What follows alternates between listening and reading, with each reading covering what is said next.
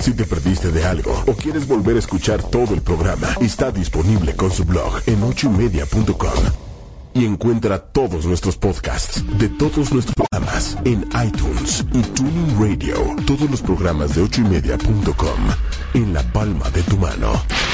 Muy buenas noches, bienvenidos a Todo es una señal. Bienvenida Patti Cervantes. Bienvenido Hugo Pereira. Hoy con una invitada muy especial que nos enseñará de imagen pública, profesional, personal, nos enseñará los sí y los no. Todo el tiempo pensamos que sabemos de imagen, pero en realidad no sabemos nada. Está con nosotros hoy Yadira Irene Márquez Tames. Tiene más de 14 años como consultora de imagen y ha desarrollado su carrera en el ámbito personal y empresarial. Es egresada de la Universidad Iberoamericana como licenciada en comunicación y con una maestría del Colegio de Consultores de Imagen Pública. Recibiendo mención honorífica, ha desarrollado una formación docente impartiendo clases y talleres de imagen desde hace más de 14 años. Eh, hasta el momento ha capacitado a más de 7.000 personas en diferentes empresas de primer nivel en México y en el exterior. Y también ha impartido más de 300 cursos de imagen y tiene una experiencia de 8 años siendo conferencista en diversos eventos, congresos, eh, en instituciones y público en general. Bienvenida, Yadira. Muchísimas gracias. Casi nada, ella dirá. Muchas gracias, estoy muy emocionada de estar aquí para todo, todo, todo lo que queramos hablar de imagen. Ok, la primera pregunta, ¿qué cosas hace la gente que tú dices, me agarro la cabeza, los que jamás debería hacer alguien para mostrarse al público? Bueno, pensando en una imagen profesional, siempre me gusta decir que me encuentro mucha gente allá afuera que al final son aquellas personas que terminan siendo clientes que basan su imagen en sus gustos personales y no en sus objetivos profesionales. Entonces, a mí de repente cuando una persona tal vez en un fin de semana me dice, oye Yadira, tú te dedicas a cosas de imagen, ¿cómo ves mi imagen? ¿Mi imagen es buena o mala? Yo siempre parto de un principio que es, no hay buena o mala imagen porque la imagen es muy subjetiva. Lo que a ti te puede gustar, tal vez a mí no me gusta. Claro. Sin embargo, la imagen siempre tiene que coincidir, coincidir con quién eres tú, con quién, cuál es tu objetivo profesional y quién es tu audiencia. O sea, es como no, no me tengo que disfrazar. No, nunca, jamás. Ni ver como alguien, o sea, quiero, están de moda las Kardashian y la mujer dice, me voy a peinar como las Kardashian, me voy a vestir. En, en definitiva, si no tengo ese look, es ¿qué, ¿qué tú dirías que hay que hacer? Sí, no, al final hay otro principio que es el de esencia, que es la imagen siempre tiene que reflejar la persona que tú eres por dentro. Entonces, yo puedo hacerle un look increíble de Kardashian a cualquier persona, pero ¿sabes cuánto tiempo le va a durar? Dos días, porque al tercer día se va a ver en el espejo y va a decir, qué ridículo, ¿por qué estoy haciendo esto? Entonces, no hay una imagen perfecta, Pati, no hay una imagen perfecta, o hay una imagen que es congruente con quién eres tú. Y cuando tú descubres cuál es esa imagen que le quieres mostrar al mundo, pero que se parece a quién eres tú, vas a ganar, ¿eh? O, sea, a ver, hoy estamos con campañas políticas y vemos que los candidatos se disfrazan de quiero dar una imagen de bueno, quiero dar una imagen de poco corrupto o de incorruptible y en eso también intervienen los asesores de imagen. pero parecería como que está difícil creerle a los políticos, ¿no? Sí, pero eso es porque probablemente existe un estereotipo previo donde ya hay una imagen mal percibida.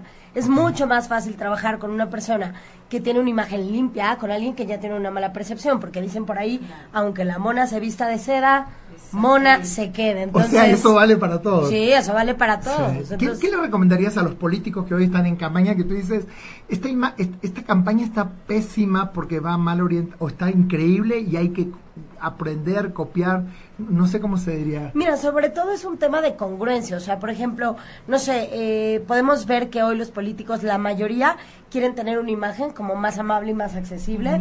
¿Por qué? Porque durante años en la política se tuvo una imagen más rígida.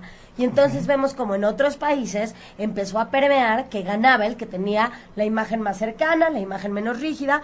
Entonces lo único que veo en la imagen de estos candidatos políticos es que se está tratando de jugar a ser más cercano pero desafortunadamente los actos de nuestros queridos Sí, candidatos son un poco incongruentes, entonces ¿de qué me sirve que el azul proyecte confianza y te vistas de azul si luego haces Si lo todo que el haces? mundo dice que robas. Exacto, exacto, no hay, no hay Oye, mucha credibilidad. Y un hombre, por ejemplo, para demostrar poder, ¿qué colores tiene que usar? Mira, existe todo un tema que está relacionado con la psicología del color. La psicología del color es trabaja en una doble vía. Los colores que nosotros usamos cuando, cuando salimos a la calle a trabajar, a convivir con la gente, impactan en la manera en la que nos sentimos, en nuestras emociones, pero también impactan en la manera en la que nos perciben los demás. Entonces, por ponerles un ejemplo muy amplio, entre más eh, colores neutros y oscuros utili- utiliza una persona, es más probable que esa persona se vea como alguien De serio, confianza. ajá, como alguien responsable. Yo, por ejemplo, observaba confianza. mucho a Barack Obama, siempre con corbatas azules, muy neutras. muy neutros, o sea, sin dibujitos, y un traje también como planchado, como muy sin, sin rayas ni nada. Sí, haz de cuenta que los Camisa lisos, blanca. sí. correcto, los lisos y los neutros siempre van a permear en un tema como de responsabilidad, de confianza, de liderazgo.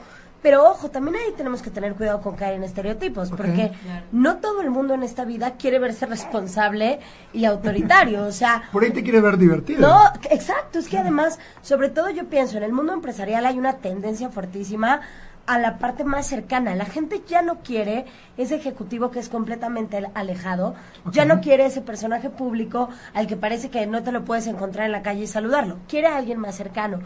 Por lo tanto, hoy, de repente utilizar algún tipo de estampado o algún tipo de color más vivo hace que te veas como una persona más innovadora, más divertida y más cercana. Entonces, no, no está lo bueno y lo malo.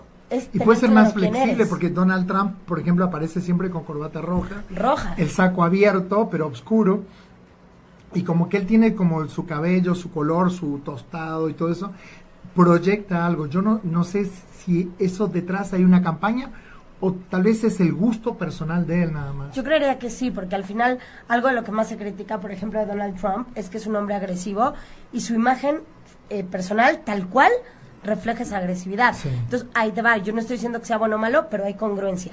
Claro. Hay congruencia entre lo que quiere proyectar y la lo manera, ajá, y la Claro. manera en la que la gente lo percibe. O sea, que él estaría siendo congruente entre lo que quiere mostrar, lo que muestra, y la gente que lo sigue, lo sigue a rajatabla porque es como... Por no, eso. Porque no me engaña. O sea, él dijo, vamos en contra de esto. Vamos a- la- y hay gente que dice, sí, yo estoy totalmente a favor de que vaya en contra, y está alineada. O sea, esa sería como una imagen profesional bien proyectada. Al menos congruente, Sí. porque al final eh, un experto en imagen sabe que no se va a poner a favor o en contra de una creencia. Al final, a mí me puede contratar alguien que tenga una creencia política u otra, me puede tra- eh, contratar un directivo de una marca u otra, un ejecutivo de una marca u otra, pero lo importante es que la gente entienda la imagen como una herramienta de proyección y sobre todo que tengas claro quién es tu público objetivo. Mi público está buscando a alguien cercano y yo necesito caerle bien a mi público, pues entonces proyecto cercanía. O sea, En ese- perdón. En ese sentido se me ocurre Steve Jobs, por ejemplo. Exacto, correcto. Es- Era lo más cercano que te podías imaginar. Claro. Ahora, no, no voy a decir marcas porque no nos vayan a, meta- a vetar, pero justo, justo ahorita que, que mencionas ese caso, el sábado estaba dando un diplomado de imagen empresarial donde una persona me decía, bueno, pero ve el caso de Steve Jobs, qué sencillo, todos los días vistiendo con ese jersey negro. No voy a decir el nombre, pero ese jersey eh, negro tiene un nombre de un diseñador, de uno de los diseñadores más famosos del mundo. Y exclusivo. Ah, Exacto, que le hacía miles y miles de sí. jerseys negros a Steve Jobs. Ahora, ¿qué sucede? Nadie tiene por qué enterarse de eso. Y su imagen era como, qué simple, qué cercana. Sí, Correcto. un Porque- suétercito, unos jeans, Sí, unos qué sencillo. Porque él buscaba también mostrar esa imagen zen, ¿no? Que tiene los diseños de las computadoras, es como todo muy limpio, todo muy minimalista.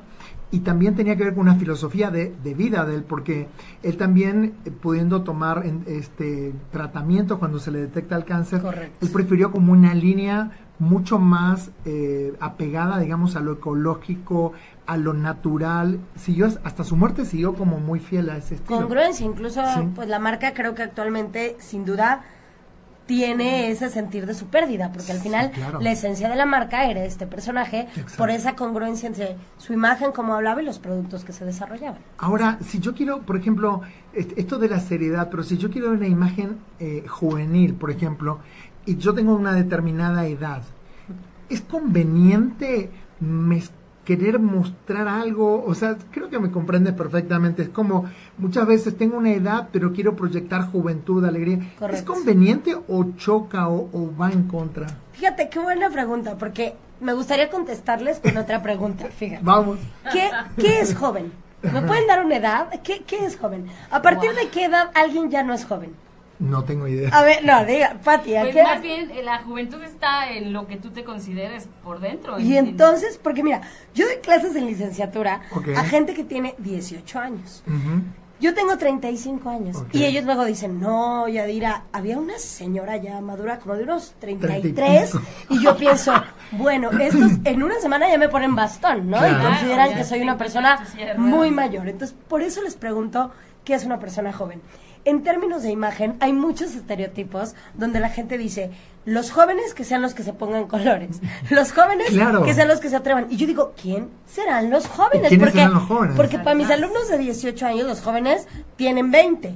Para mí que tengo 35 años, conozco gente de 50 y 60 que me parece muy joven. Claro. Entonces, creo que se puede ser un estereotipo mal utilizado. Yo Claro. la verdad es que a muchos clientes que tienen 40, 50 y 60 años, les pongo colores y les pongo estampados. Porque justo, y en México pasa un montón, la gente se va haciendo grande y empieza a vestirse de café todos los días. Ay, como no te quieres Gris, sentir un negro, viejito. Ajá, café. como no te quieres Sí. sentir un viejito si la emoción de esos colores Está padre lo de no los funciona. colores, eso está maravilloso, ¿No? pero siempre y cuando también sepas qué ponerte, porque Claro. de pronto, y, y si hace falta, para eso sí falta, hace falta alguien que te asesore, Sí. y hace falta alguien que te diga, oye, sí está padrísimo, pero ya, Pero ya no va. bájale tres colorcitos. Y mira, evidentemente lo estoy llevando al extremo, porque sé exactamente a lo que te refieres. Sí. A veces puede haber una persona más adulta que se quiera vestir como un chavito y entonces esté completamente fuera del lugar. Y, y- Claro. y más que fuera de lugar es como esta congruencia que tú decías. O sea, tal vez yo no tenga que verme más joven. Lo, que, lo que tenga claro. que verme es Actual. vivo, actual, en sintonía. Correcto. Y no necesariamente eh, querer verme como que tengo 18 cuando ya no los tengo, ¿no? Es que es eso, no es aferrarme a una edad, sino es entender que estoy viviendo en un momento actual. Entonces, no importa la edad que yo tenga, voy a asumir mi edad con muchísima dignidad, que eso es parte de una buena imagen, pero siempre puedo ser una persona actual. Y hoy les juro que la actualidad está bien, bien, bien valorada y sobre todo en, términos de imagen empresarial, porque cuando alguien ve una imagen que se ve actual, no solo piensa que traes un saco actual o que tu corbata es actual, asume que tu cabeza es actual. Exactamente. Pero, a ver, te, te digo lo actual, porque yo escucho mucho, por ejemplo, que la gente quiere estar a la moda, Ajá. pero la moda por sí misma pasa. Es decir, eh, esos peinadotes de los 80, o sea, se ve muy como muy del momento y que pasa. ¿Una imagen clásica es mejor o no? En estilos de la imagen nosotros dividimos a la gente en siete, en siete estilos diferentes dependiendo de su personalidad.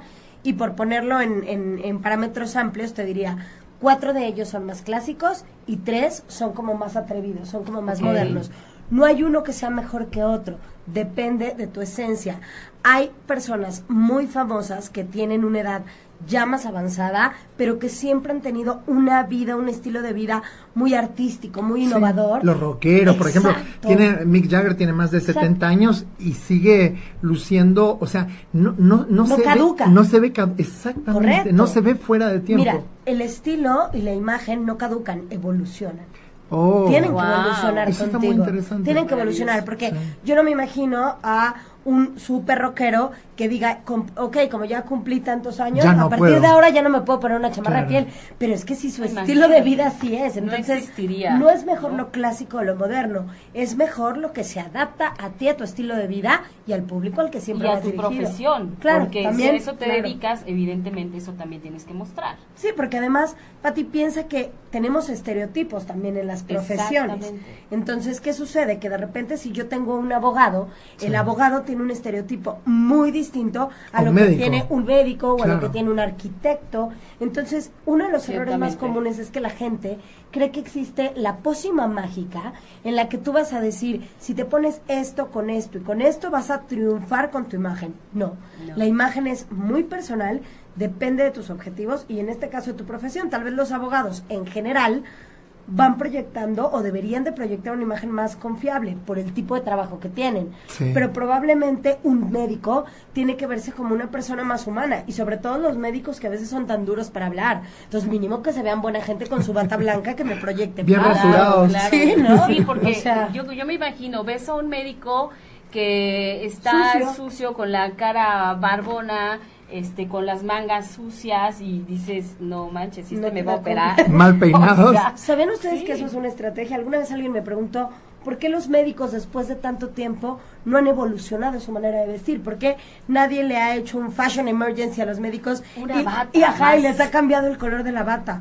Es que eso tiene un simbolismo bien importante. Claro. Que un médico tenga una bata blanca implica que si la tiene arrugada o sucia, lo notes inmediatamente. Y Ah. parte de un médico es la limpieza, la pulcritud, La higiene. la higiene. Claro, la higiene. Ok, eh, te- estamos- queremos hacerte muchas preguntas. Pero hay algo muy importante que tiene que ver con esto de la congruencia que dices tú. Pero, por ejemplo, si yo quiero tener público. ¿cómo sé quién es mi público? ¿Cómo yo digo, por ejemplo, eh, a mí, yo, yo quiero tener público, pero ¿cómo determino yo quién es mi público? Bueno, primero tienes que determinar quién eres tú. Ok. ¿Cómo vas a saber quién es tu público si no tienes idea de quién eres tú? Dentro del mismo gremio de consultores en imagen existen un montón de versiones diferentes de consultores en imagen. Claro. Mira, nunca en la vida, nunca en la vida me he puesto un traje sastre. Y entonces hay gente que me dice, ¿cómo? Qué vergüenza si eres una consultora de imagen. Sí, pero afortunadamente no trabajo con políticos, afortunadamente. Claro, es Te- otro mi trabajo, yo trabajo con personas, yo trabajo Sí. con gente que busca a alguien mucho más cercana y eso, ¿sabes qué? Lo agradezco porque yo si me tuviera que poner un traje sastre, no lo haría. Entonces, ¿cómo sé qué imagen espera mi público? Pues primero tienes que saber quién eres tú. Si yo soy un locutor, si yo soy un coach, si yo soy un maestro, si yo soy un arquitecto, si yo soy lo que sea, tengo que tener claro, a ver, dentro del estereotipo de los abogados, ¿qué Sí. quiero? ¿Ser un abogado más que me vea formal, confiable? ¿O ser el abogado rebelde? Que, O- que de o- o- inicio va a llamar la atención. O como también no. ser un abogado de elite. Exacto. Porque de repente puedo usar Exacto. una corbata carísimas, un traje italiano, por decir algo, y que yo me quiera ver, eh, ¿no? Es como, me, me- me llamó la atención, con, con Patti hemos ido a dar al- algún taller alguna vez a alguna playa, Ajá. y uno de los vendedores que estaba que vendían, vendían servicios de, de, De de un club vacacional. Entonces estaba peinado hacia atrás, como esa la mida de vaca, no sé cómo se le llama. Y entonces, como estaba peinado hacia atrás, el vendedor, todo el mundo le decía licenciado. Claro. Porque- Tenía un nivel más arriba, ¿no? Claro, Claro, y pensabas que entonces, era alguien más y era un vendedor, era un vendedor raso, pero estaba peinado hacia atrás y todo el mundo al verlo peinado así con un saco le decía licenciado, no era licenciado obviamente, pero digo, y tal vez le querían mucho más por eso. A lo que yo Por voy es, todos tenemos un público. Deberíamos de tener. Oh. No sé si lo tenemos, porque de hecho creo que muchas veces lo que no funciona en nuestra imagen Sí. es eso, creer que algo no funciona por un por solo un tema de apariencia. Ay, no funciona porque soy más pequeña que todas las demás. Ok. No funciona porque tengo más peso que el otro. No funciona porque la vida me dio estos ojos cafés en vez de darme los azules. No va por ahí para nada. No funciona. No funciona porque no tienes ni idea a quién le vas a Pero llegar. aquí creemos mucho eso. Pues Aquí sí, pero es México un- mira, somos Si eres, si eres- si güerito, güerita, Ya te tiene que, hiciste. ya Ajá, hiciste Ah, ya, ya, tienes ganado algo. A mí un día, un- bueno, no tiene nada que ver, pero un día un señor me dijo, este, ¿sabía usted que las mujeres de ojos bonitos tienen el, cami- el 50% del camino ganado? recorrido. Y yo le dije, y dígame dónde para ir, porque Sí. allá Para- para- ya- ya tengo 50%. No lo creo. Mira, en, en algunos eh, ejercicios de, de percepción en imagen que he realizado en empresas, les pido que saquen una hoja en blanco, que saquen una pluma y que dibujen, dibujen físicamente un líder. Me da igual si es hombre Sí. o mujer. Yo mido unos 50. Ya valí. Jamás, jamás, Un líder jamás. siempre es alto. Ajá, claro, jamás, jamás en esas descripciones he visto a alguien que me diga, me imagino a una mujer o a un hombre de 1,50. No, hombre, el líder es hacia Altísimo. arriba, es alto. Pregunta, ¿ustedes creen que no hay líderes de No, 1,50? y, y- y te digo más, estoy seguro que cuando Está dices de un líder, normalmente es un hombre. Casi siempre, Casi es rarísimo el que, siempre, el que pone mujeres. exactamente. Entonces imagínate qué fregados estamos, ¿no? Chaparritos Sí. mujer, ya valimos. Pero no, Ni o sea, cómo, ni para dónde hacerte, es que no. ni para Esos dónde son los mitos de la imagen. Yo cuando llegué a México, yo pensaba que como la mayoría de la gente es morena, la publicidad eh, tendría toda gente morena en las... Y todo es rubio. Y, y toda la gente rubia, rubia, rubia, en todas las publicidades. Yo decía, pero no me, no me checa el mapa Claro. con el territorio, ¿no? Es como, Claro, claro. ¿por qué no ponen la foto de un bebé eh, este castaño Claro. o moreno? Porque la, ma- pero claro, parecería que queremos identificarnos con un modelo muy establecido Totalmente. de, de que tienes que lucir de determinada manera para lograr el respeto y me parece que eso es tremendamente discriminador cuando todos podríamos tener la posibilidad por nuestros digamos por nuestras capacidades Correcto. y no tanto por la imagen Correcto, pero fíjate que ahí entras en un término que evidentemente como consultora yo voy a defender. Claro. Que es esta parte. Eh, los consultores trabajamos con un fondo y trabajamos con una forma. Entonces fíjate, yo puedo hacer una forma que esté más apegado a lo aspiracional, que es lo que se hace mucho sí, en sí, México. Sin embargo, si no, si no tengo el fondo, si no tengo la capacidad, la inteligencia, la herramienta, es poco probable que eso perdure. Puede ser, puede ser, Cierto. porque nos dejamos llevar por las apariencias, que en un momento de igualdad una persona prefiera a lo que le parezca visualmente más atractivo. Porque seríamos ciegos si diríamos que no sucede. no y para un trabajo por ejemplo alguien es- que se ve mejor Claro. alguien que no se ve tan bien ya que voy a pagar lo mismo dice no elijo Pues ella que se ve mejor, Sí, en eso estoy de acuerdo. sí. Ahora te pongo la otra perspectiva. Hay un montón de gente que es talento, o sea, muy talentosa. Talentosísimo, Imagínate sí. que tú eres el mejor tocando violín del mundo. Sí. Pero tú, cuando llegas a tu casa, abres tu estuche de madera, te pones a tocar ese violín, la gente que vive contigo te aplaude y te dice, eres exitosísimo, eres buenísimo. Pero en la vida, nadie más que los que viven contigo sabe que tú tocas el violín. Ahí te pongo la parte contraria. ¿Qué pasa cuando la gente tiene el talento, la capacidad? pero tiene que salir al mundo a pero mostrarlo. no se le nota. Claro. Entonces tampoco nadie va a llegar a la puerta y te va a decir, oye, por ahí me dijeron que tú tocas el violín. Ahora, no se trata de verse guapo entonces, No, ni no, de no. verse bella, porque yo veo, por ejemplo, programas de televisión donde las mujeres las hacen poner Sí. siliconas, esto, lo, para que, o sea, y terminan siendo como una caricatura de sí mismos, ¿no? Correcto, correcto. Y entonces trabajaste con algo externo y no moviste nada interno. Y eso Sí. con el tiempo no va a provocar absolutamente nada. Te pongo otro ejemplo. Yo tenía a una clienta que trabajaba en un banco, Sí. una persona totalmente intelectual con una capacidad bárbara, una persona que empezó desde abajo y fue creciendo, fue creciendo, fue creciendo, hasta que llegó a un nivel de dirección donde sus pares eran casi puros hombres y además con personalidades muy fuertes y ella pues literal un poco como este esquema más de pues un poco ratón de biblioteca, ¿no? Como más seria, más reservada, más introvertida. Cuando ella llega a esa posición me dice tenemos que hacer algo con mi imagen porque la gente que está a mi cargo no me la cree, mis pares no me la creen y deja tú eso. Yo No no me la, creo. creo. Y entonces, bueno, empezamos a hacer una estrategia de imagen donde le íbamos a poner ciertas prendas y tal. Pero a donde quiero llegar es, un día yo le regalo, se los juro, un labial rojo y le digo, a partir de mañana, también por tus características físicas, vas a usar este labial rojo y vas a ver cómo eso va a empoderar tu imagen. No le habíamos hecho ni compras, no le cambié la ropa, no le cambié el peinado y ella simplemente se levantó al siguiente día, se puso labial rojo y por la tarde me mandó un WhatsApp y me puso, la gente ya lo está notando. Ay, qué Mi imagen ya se ve mejor. Pero entonces, ¿a qué quiero llegar? Ahí hay un cambio interno Claro. que se reflejó con algo tan absurdo como un labial rojo. Entonces, lo que hacemos los, los buenos consultores de imagen es movemos a la gente por dentro para que lo proyecte por fuera. Ahora, también es cierto que cuando proyectamos, todo el tiempo proyectamos algo, por lo tanto, lo que entiendo yo es que no todo el público es mi público y no a toda la gente le voy a gustar y mi estilo no necesariamente tiene que gustar a todo el mundo. Por supuesto, no puede ser monedita de oro. Ok. Y eso es súper desgastante. La gente que cree que tiene que tener una imagen que le va a gustar a todo el mundo, entonces No, va a sufrir un montón. Si tú tienes claro quién eres como persona, como profesionista y a quién vas dirigido, entonces tratas de hacer una imagen que te ayude a cumplir esos objetivos, entendiendo que te van a descartar de muchos lugares porque no les vas a gustar, pero es que no le puede gustar a todo O sea que no hay nadie que pueda gustar a todos Es y no hay un y no hay un estilo que sea para todos. Es difícil. Hay estilos generales. ¿Por qué? Porque también habemos, por ejemplo, México.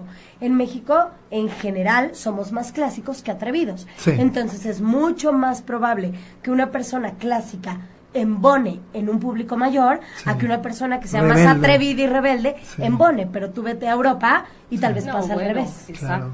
Ahora, lo que yo he visto que en México la gente imita mucho. Correcto. Es como, me da la seguridad si me veo más o menos como de- la mayoría, ¿no? Y me da inseguridad si me muestro muy diferente. Entonces, voy buscando como algo que, que no destaque tanto. Pero eso como coach no te llama la atención. Sí, claro. O sea, a mí como consultor me llama toda la atención. La gente se siente dice, quiero verme diferente. De hecho, para mí uno de los errores, otro error que se comete mucho en la imagen es que la gente no sepa su diferenciador. O sea, que la gente se vea como cualquier otro. Lo curioso es que todos se quieren ver diferentes, pero en el camino de, de ser diferente, te juzgan. Y entonces hay gente que dice, Ah, Se, va volviendo. Ah, mejor como- me regreso. Es como el agua que se sale del cauce y de repente me empieza a regresar. claro. Entonces, para Claro. ser diferente también hay que tener un grado de valentía alto. Ok, pero ser diferente no te garantiza tener público tampoco. Si mi público está buscando algo diferente y yo soy diferente, va a funcionar. Si mi público está esperando que yo me vea responsable y yo me veo diferente, no, va, a funcionar. Ok, entonces, tú dijiste primero, primero tengo que saber quién soy yo. Correcto. Para después definir cuál es mi público. ¿Cómo yo defino cuál es mi público? O sea, te, te, te doy un ejemplo. A mí alguna vez alguien me dijo, oye, Yadira, pero ¿y tú cómo le haces? Porque, por ejemplo, yo siempre he sufrido con el tema del peso. Si subo, si bajo de peso, si subo.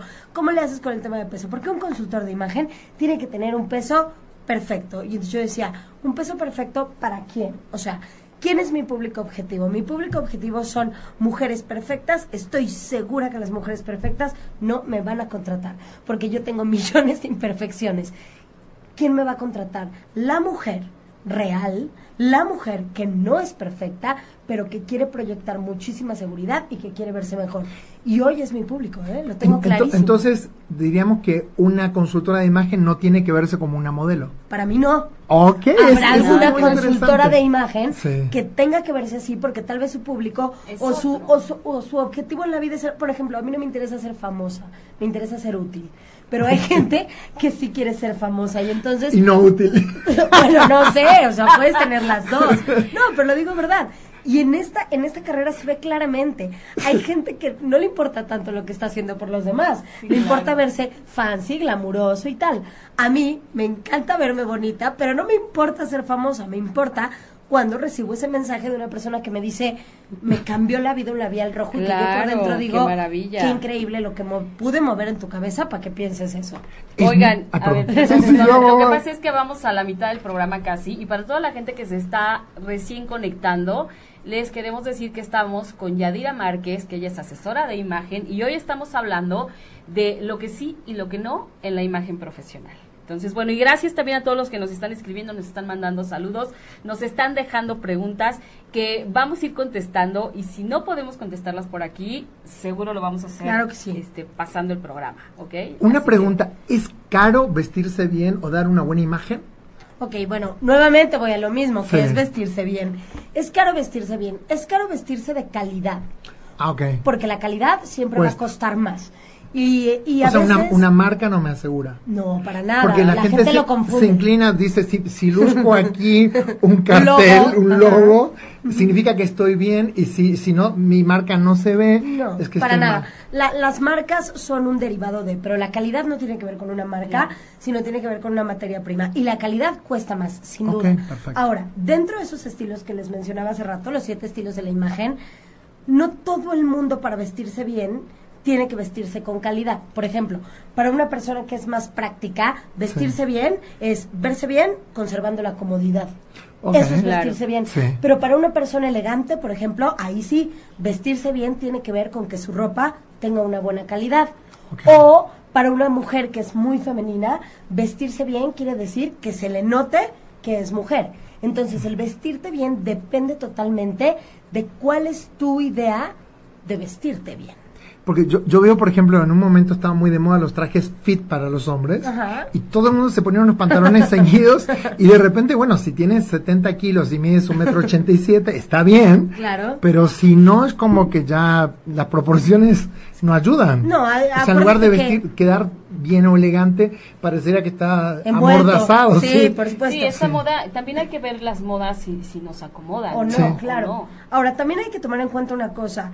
De la moda lo que te acomoda, sin duda, Pero también hay algunos términos que no se entienden de la manera correcta. Por ejemplo, estos términos de slim fit es que tienen un nombre bien peligroso porque la gente piensa que tiene que ser algo embarrado, embarrado, embarrado. Yo ahí te diría, Hasta el fondo. te lo juro, te lo juro. Yo ahí te diría, hay Agarra. dos cosas. Por ejemplo, en pantalones, tanto en el caso de los hombres y de las mujeres, Sí. hay un término que se llama slim y hay un término que se llama skinny. El término skinny es el que tú describes, que es pegado, pegado a la Sí, sí, piel. esquelético, Ajá, sí. y que si no tienes un cuerpo esquelético, Pues ni mejor lo ni Mejor no. Y que el 70% de las personas en México mejor No ni le intentamos. Correcto. Pero si me voy a un término slim, Ajá. solo habla de un corte que no es tan ancho. Y ahí sí te puedo decir que el promedio de la gente en México, dependiendo de la marca, puede entrar. Pero ahí les va el truco.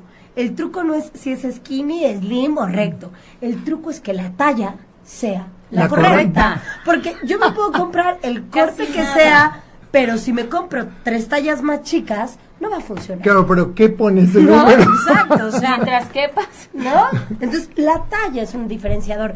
En el tiempo que llevo vistiendo a gente, te puedo decir que uno de los cambios más sorprendentes en alguien es cuando le enseñas sus Su tallas. talla correcta. Ni tallas muy grandes, ni tallas muy pequeñas. Cualquier persona que se vista con la talla correcta, siempre, se va a ver mejor. bien, Claro, y se va a sentir mejor. Claro, y si no estás todo apretado, ¿no? Te sobra toda la tela, tiene que ser tu talla. Yo he estado hace como cuatro años en Europa, hace un tiempo, y allá se empezaba a usar la barba. Los hombres empezaron, cuando llegó como hace dos años aquí a México, esto de la barba, va, no va, es una moda, porque en Europa estaba de moda hace cuatro años, eh, y no sé si ya pasó o no, pero parecería que es como los tatuajes, ¿no? Es como eh, modas que perduran, pero no dejan de ser modas posiblemente. Corre- me encanta el tema de la barba. Se los digo rápidamente porque la gente cree que el tema de la barba es algo Cool. específico. No, que es algo específico de moda o de un consultor.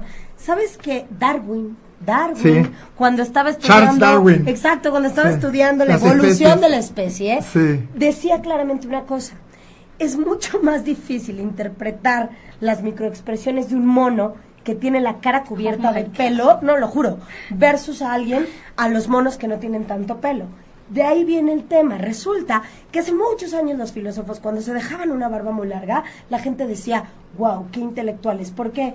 Porque entre más barba había en la cara, menos puedo leer tus expresiones. Como Freud. Correcto, entonces te volvías una persona enigmática, te volvías una persona misteriosa y durante años fue así.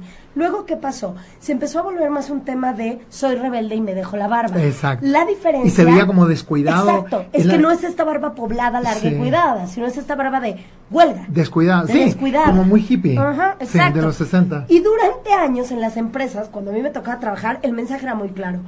No, pueden usar barba a menos que trabajes en algo que tenga que ver con creatividad y este tipo de cosas. No pero en, en temas como más financieros, en temas, en términos como más de legales. la y cara tal, limpia. La, la cara limpia, porque Sí. además la barba genera desconfianza. Sí. Insisto, es un estudio desde la evolución. Pero coincido contigo, en los últimos años la barba adquirió otro sentido. Sí. Y me ha tocado trabajar en empresas, suena duro lo que voy a decir, pero es la realidad, donde me dicen, depende el nivel. De mandos medios para arriba pueden usar barba. De ¿De mandos medios para abajo no, pero te digo por qué, para Sí. ti. Porque hoy la barba no es ni por intelectual ni por huelga. Hoy la barba se volvió un tema que tiene que ver con vanidad. Con el y cuidado. con estatus. Sí. Y el estatus me habla de una inversión en esa barba. Entonces lo que me dicen en las empresas es, si yo le dejo la barba a alguien de un nivel más arriba, es probable que sea alguien que vaya a tener la posibilidad de darle el mantenimiento. De ir a una barbería. Correcto. Porque ahora han regresado a la barbería justamente todos lados, especializado ¿no? en diferentes tipos Correcto, de cortes. y entonces claro. es alguien que va a tener una barba que se vea pulcra. Pero si yo dejo la barba en toda la empresa, entonces puede pasar que empiecen a ver esas barbas que parezcan más de protesta que de estatus. Exactamente. Entonces, es una moda, ¿eh? Sí, claro que es una moda. ahora, yo lo vi en Grecia, en España, hace cuatro años, y yo decía, toda la gente está de barba, ¿qué pasa? Y aquí todavía no está de moda. Y dos años después llegó, pero fuerte como para quedarse. Claro, y lo que viene que es el bigote. Ajá. El bigote, que durante años dijimos, no, el señor bigotón es como mi papá. Sí. Espérense, Espérense un año Ya viene el más bigote. y todo el mundo se va a quitar la barba y se va a dejar el No, bigote. ahora en la calle hay unos chicos que traen unos bigotes estilo Sí, Dalí, estilo sí. que además traen un, un corte precioso y que se ven guapísimos. Y que se tardan más que tú y yo en peinarnos, Seguro, seguramente. seguro, porque- y que se ven, no, y se ven divinos y te llaman la atención y los quieres conocer y dices, ¿a qué se dedica? Lo quiere conocer. O sea, ¿a qué se dedica? que generalmente ese bigote suele ir relacionado a una persona tal vez mucho más creativa, pero sí, el Eso, tema de la barba. el- Ahora, tú hablabas de los cosas. tatuajes Sí, también. eso te iba a preguntar, Fíjate los todos tatuajes. los furores que ha habido también en las empresas en los Sí. últimos años. Muchos años en las empresas dijeron... Tatuaje mm, no. Tatuajes no, a menos nuevamente que tengas una profesión como más libre y más artística. Luego empezó a ser más flexible porque era como, bueno, sí puedes tener un tatuaje, pero lo tienes que cubrir Oculto. en zonas que no Sí. se vean. Pero porque el tatuaje Sí. tenía como una mala eh, mala prensa porque era de los que habían Correcto, pasado por la cárcel correcto. o de lo que pasaban en, en ultramar durante muchos años eh, o mucho tiempo y eran como delincuentes. O sea, tatuaje era igual a delincuente. Correcto. Que, que además tocas un punto muy importante. Al final, todas esas ideologías que tenemos parten de algo histórico. No es Sí. que alguien se lo inventó, Exacto. sino que parten de un momento histórico donde se generó esa asociación. Ahora, ¿cuál es la realidad? Que hoy, en el 2018, hay muchísimas empresas que permiten que la gente lleve tatuajes. Tatuajes. Claro. Y en lo personal no me parece una mala idea, porque al ¿Tú final... crees que va a durar? Yo creo que va a durar. Yo creo que en México, eh, que es un lugar muy tradicional, está muy claro.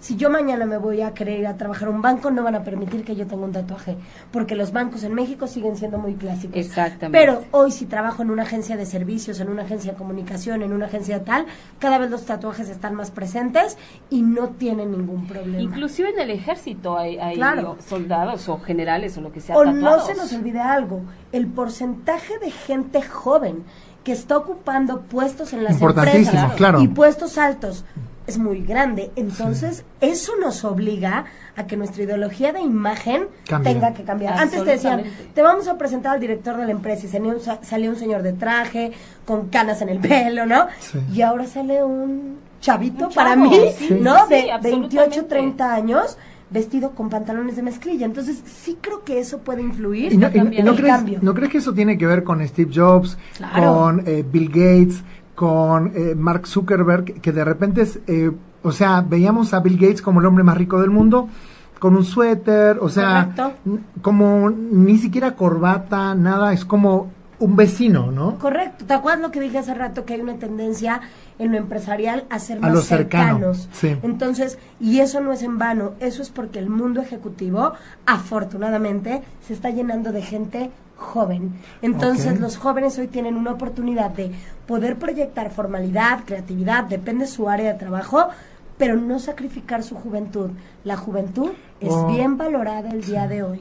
Incluso, sabes, también ya en el, en el rollo familiar ya se está viendo de otra manera. Me refiero a que, por ejemplo, hace como 15 años yo hacía muchos comerciales para playas, para hoteles en playa.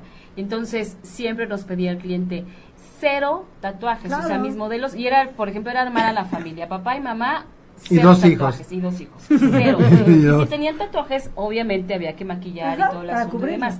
Y últimamente he visto, van como tres comerciales que identifico, donde se ve a la familia y por ahí se le ve a la mamá un tatuaje aquí en la pierna. Y mira las marcas y que al están papá, detrás. ajá, y al papá por acá otro, ¿no? Y dices, wow, está impresionante. Qué manera de ver ahora las cosas y además de adaptarte a todo lo que está, pero en boga 100%. Acuérdate que si no te adaptas te quedas. Entonces, hoy tenemos que entender que la imagen eh, eh, profesional que se tenía hace 10 años no es la Cambió misma que se- la que completamente. se tiene hoy porque el profesionista no es el mismo.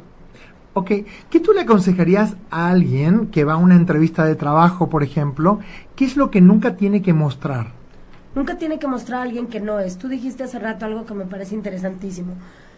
La mayoría de la gente cuando va a una entrevista de trabajo, sobre todo aquellas personas que están comenzando, que son como sus primeras entrevistas de trabajo, se meten en internet y buscan qué me pongo para una entrevista de trabajo Exacto. y terminan yendo todos vestidos, Igual. yo digo que de mini presidentes, ¿no? Porque entonces eh, los hombres van como con un traje oscuro, fíjate, tienen 18 años, tienen Sí. 20 traje oscuro, una camisa blanca y una corbata roja, imagínate. Qué horror. Y las mujeres igual, como en sastrería oscura y camisa. Lo primero que yo te diría es, si vas a una entrevista de trabajo, investiga, hoy tenemos miles de posibilidades, investiga cuál es el estilo de la empresa a la que vas a ir a pedir trabajo y adáptate al estilo de esa empresa. Fíjate quiénes son las personas que trabajan ahí, quién es el líder de esa empresa y si el líder es, como tú decías, tú decías un Steve Jobs que se pone un jersey con jeans, ¿tú crees que tengas que ir de mini presidente? No, está Mini fuera de lugar. Entonces, Me gusta ese término. No, no, no te disfraces, no te disfraces, valora tu juventud, esa es otra cosa. La gente parecería que quiere esconder su juventud. ¿Por qué quieres esconder tu juventud? La, tu juventud es altamente valiosa. Pero tenemos un candidato presidencial ahora que se ve joven y se ve hasta chavo y muy delgadito y, y hasta yo te diría como se ve como frágil en su imagen y, y lo siguen poniendo, o sea, como de cuerpo entero. Si alguien es muy delgadito y aspira a un puesto de presidente, ese es mi punto de vista. Sí, le y aspira a un puesto tomas de, hacia- le de abajo una- hacia arriba. Sí, o una, una toma, pero yo creo que eso no es una fortaleza, sino es una debilidad, pero es mi, mi apreciación. Pero, pero no es porque es joven, es por eh, la imagen de poca credibilidad que él tiene. Pero no ahora- es porque sea joven, porque yo te aseguro que si tengo a alguien joven, pero que tiene un punch durísimo, Sí. sería completamente Porque yo, distinto. yo, yo veo que le toman imágenes para los spots y donde se ve, pero se ve como hasta como frágil. Frágil. Sí, frágil. sí, Correcto. frágil. Pero fíjate, correcto, toda esta fragilidad al mismo tiempo está vestida con unos diálogos que habla siempre de fuerza y de que nosotros no van a poder y nosotros, y- o sea, en su diálogo maneja mucha fuerza. Pero hay una incongruencia. Claro. Porque Ahí entonces no su marcha. imagen personal es muy frágil Sí. y su forma de vestir es.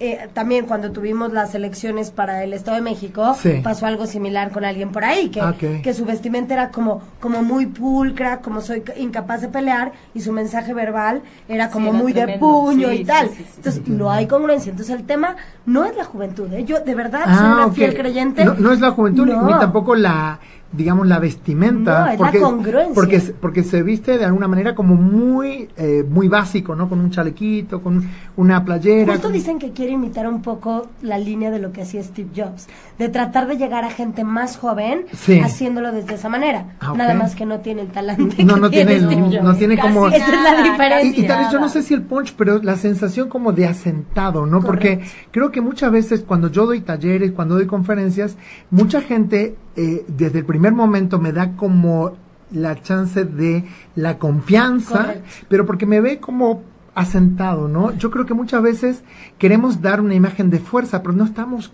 Correcto, que también ahí es una buena mezcla, no solo entre tu apariencia física, Sí. sino tu lenguaje corporal, Claro. donde también tiene que haber una correspondencia. Entonces, cuando una persona está muy seguro, da igual si es joven o si es más grande, si está en, un- en una parte más clásica o más atrevida, tú estás seguro de quién eres y eso se proyecta a través de cara, a través de tu apariencia, a través de tu postura. Sí, porque aunque hable bien hablas. con el lenguaje correcto o con el tono correcto, si todo lo otro no acompaña, Hay mensajes que no entonces yo te preguntaría, eh, hace un rato te pregunté si hay que verse guapo, ¿no? Tú me dijiste que no, pero eh, ¿por qué mucha gente que no es tan guapa en apariencia busca como verse guapa cuando podría usar esa, yo te diría como es, esa pres- la presencia más que la guapura? por dejarnos ir, por creer que tengo que estar en un estereotipo y por irme con la imagen es- aspiracional. Sí. Si te la crees, te la creen. Pero para Claro. creértela tienes que estar muy consciente de decir, yo no soy la persona más alta del mundo, por más que todas las noches me duerme pensando, ojalá mañana amanezca alta, no va a pasar. Sin embargo, tengo que encontrar en mi 1.50 que me hace especial y que me hace diferente. Y si lo tengo claro, lo destaco todos los días. Si me la paso sufriendo porque no mido 1.50, Bueno, entonces digo 1.70, entonces va a ser terrible. La gente se aferra a lo que no tiene y deja de ver lo que tiene. Yo hace un tiempo atrás hice como una investigación de alturas, de estaturas de muchas personas y por ejemplo Tom Cruise que tiene un metro setenta y cuatro que para un hombre es bajo, eh, Salma Hayek que tiene un poco más de un metro cincuenta y dos, cincuenta y tres, Madonna que no llega al metro sesenta, o sea mucha gente muy exitosa a nivel mundial y que mantiene durante décadas un liderazgo no es alta. ¿Correcto? Sí, y eso me... Prince, por ejemplo, que se murió, tenía un metro cincuenta y siete. O sea, Prince, que yo en la vida, yo siempre pensé que era altísimo porque era muy delgadito, eh, pero un metro cincuenta y siete para un hombre es bajito. Correcto. Entonces, Y nunca fue un impedimento para triunfar. No, al final, insisto, no es un tema de edad, no es un tema de apariencia física. Es un tema de cómo tú empoderas tu imagen viendo todas esas cosas positivas que tienes. Ok, entonces tengo una pregunta para ti. ¿Hay hoy los hombres y las mujeres empiezan a, a parecerse más o se empiezan a diferenciar? Porque yo tengo como una leve idea de que hay como... Se parecen más. Ah, ok, como una unificación, ¿no? Sí, mira, es tan cierto lo que dices que hay marcas famosas Sí. que ya están creando líneas de ropa que no tienen género, que solo son líneas de ropa que pueden ser utilizados tanto como hombres, como para hombres, Oh, como para entonces, mujeres. sí. Entonces sí hay una tendencia de A una pares- a unificación. una unificación, correcto. A decir, no porque te pongas una falda o un pantalón eres más inteligente, simplemente eres una persona. Sí. Ok, y entonces, hoy por hoy, por ejemplo, ¿tú qué le dirías a alguien que, que quiere proyectar una imagen fuerte? Primero es ser congruente con quién es. Ahora, yo tengo que descubrir en qué soy fuerte, cuáles son mis talentos y mostrarlos. O hay cosas que prefiero reservarme. Mira, la imagen sirve de dos maneras. Sirve para reforzar lo que hay adentro Sí. o para equilibrar lo que hay adentro. Aunque no esconder, sino equilibrar. Equilibrar, claro. Entonces, yo lo primero que te diría es, sé muy consciente de quién eres y qué quieres proyectar. Sí. Hay que buscar a quién se lo quiero proyectar para que coincida. Y después tengo que ver, hay personas, por ejemplo, que tienen un carácter muy fuerte y tienen una vestimenta muy poderosa. Sí. Hay gente que es muy amable y tiene una vestimenta muy amable, pero a veces, muchas veces como consultora, juego con el equilibrio. Ok. Gente que tiene una personalidad un poco más tímida y la ayudo a proyectarse más fuerte con la ropa. O gente que es muy dura y le pongo elementos de amabilidad en su imagen para que entonces logres ese equilibrio que te abra mucho más puertas. Vemos programas de televisión todo el tiempo que hablan acerca de cómo cambiar la imagen, cómo verse bien, etcétera. ¿Sirve lo que aconsejan o simplemente tiene que ver con una opinión personal de lo que para el conductor o para el que decide quién gana, quién no, es importante? Creo que en México la mayoría de las de las cosas de imagen que existen están muy otra vez muy creadas en la aspiración de lo que se hace en Estados Unidos Sí. y parecería que el cambio que con que tú le pongas un poco de busto a alguien Sí. ya ya la hizo. Yo creo que no se trata a fondo y no se enseña una realidad de qué es un cambio de imagen, porque un cambio de imagen viene de adentro, no tiene que ver con la ropa, no tiene que ver con el cuerpo. Entonces sí creo que pueden ser tips para verte mejor, pero no me encantaría que la gente piense que un consultor de imagen es el que va a un closet de alguien y le tira toda su ropa porque es horrible y lo hace sentir pésimo. O sea, no. Oye, bueno. está terrible. este, estamos ya con poco tiempo para, para Sí. seguir. Este, la gente quiere saber que sí y que no. Tú traías unos tips bien interesantes. Sí, que Eh, te los digo rápidamente. Mira, Sí, por favor. eh, vamos a tratar de enfocarnos en un tema de imagen profesional. Entonces, lo primero que te diría es, eh, un, un sí es tener muy clara cuál es tu estrategia personal, eh, tu estrategia profesional, perdón. Saber que quieres pertenecer a esa parte como más clásica o a esa parte más innovadora y hacer una congruencia entre esa estrategia que tienes y la forma en la que te vistes. Ok. ¿no? El segundo podría ser muy enfocado también a las mujeres, Pati, que es eh, muchas mujeres piensan que en, en que en los negocios es mejor tener una imagen provocativa que tener una imagen profesional. Falso. En los negocios vale la pena que la gente se acuerde de ti por ser una persona inteligente. Yo puedo Claro. tener una persona usando una mujer muy femenina, utilizando una falda lápiz, pero que se vea profesional, Claro. que no enseñe de más, a la mujer que se nota que claramente trae una ombliguera y una falda totalmente pegadita porque cree que lo va a lograr todo con su cuerpo. Eso a la larga, créanme, no genera No buenos funciona. resultados. No, no, no genera seriedad, no genera respeto, ¿no? Y luego las mujeres nos arrepentimos, ¿eh? Sí. Porque somos nosotras mismas las que decimos, ¿por Me qué? faltó el respeto. Ajá, ¿por qué me faltan el respeto? Pero a veces nos lo faltamos nosotros. Claro. Número tres tiene que ver también con la actualidad, que les decía, utilizar ropa anticuada. La verdad es que hoy la sastrería ha evolucionado un montón. Hoy podemos usar piezas de sastrería, sobre todo en ámbitos ejecutivos que nos empoderen, pero con piezas que se vean mucho más actuales, porque a veces nos disfrazamos como de una como parece que todos trabajamos en un banco, entonces Claro. no es necesario. Hay que buscar piezas de sastrería que se vean actuales, hay que actualizar nuestro guardarropa. El siguiente error podría ser dejar que algún accesorio llame más la atención que tú. Eso depende, ¿no? Para la gente que nos dedicamos a la moda, a la innovación, es más común que traigas accesorios más grandes, pero generalmente cuando una persona es un speaker, se dedica a dar Sí, conferencias... no, no puede tener una corbata Claro, que todo el tiempo la gente está más mirando. simples sean tus Sí. accesorios, Más la neutro, atención ¿no? va a ti. La atención Claro. va a ti. Entonces, La camisa blanca en ese sentido tiene, tiene un Sí, impacto. O muchos speakers se visten por eso siempre de negro. Sí. Esa, es, esa es la realidad. Se visten de negro para que toda, toda la atención vaya a la boca y a las manos. Y a lo que- Tengo una Claro. pregunta, porque tú hablaste de la psicología del color. Eh, rápidamente, antes de continuar con, con estos ejemplos, ¿qué es la psicología del color? La psicología del color es cómo las personas, cómo los colores tienen vibraciones y hacen que una persona se sienta de una manera al usar un color y proyecte algo. He trabajado con gerentes de recursos humanos que son unos malos, malos, malos, malditos, pero su psicología del color es tan pastel, usan colores tan pastel, que la gente dice, ay, es bien buena. Eso es lo mejor que le puede pasar, pasar a alguien. de Colores pastel.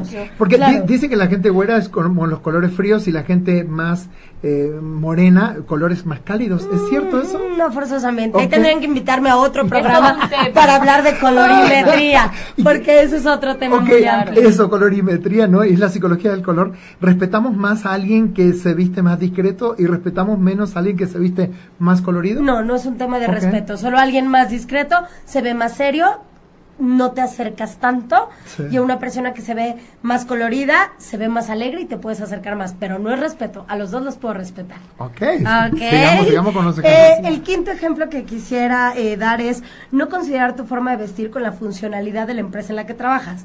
A ver, si tienes un trabajo donde vas a estar parado todo el día, no te pongas No. tacones. La gente dice, los tenis no se utilizan para ir a trabajar. Sí, sí se pueden utilizar para ir a trabajar cuando tengo eh, un- una actividad profesional que requiere Claro, que me vea poco formal y que me esté moviendo todo el día. Entonces, tu manera de vestir tiene que estar muy, muy enfocada a el, el círculo en el que trabajas. ¿Qué Claro. se necesita? Formalidad, pues me pongo sastre. Claro. Se necesita comodidad, pues me pongo cómodo.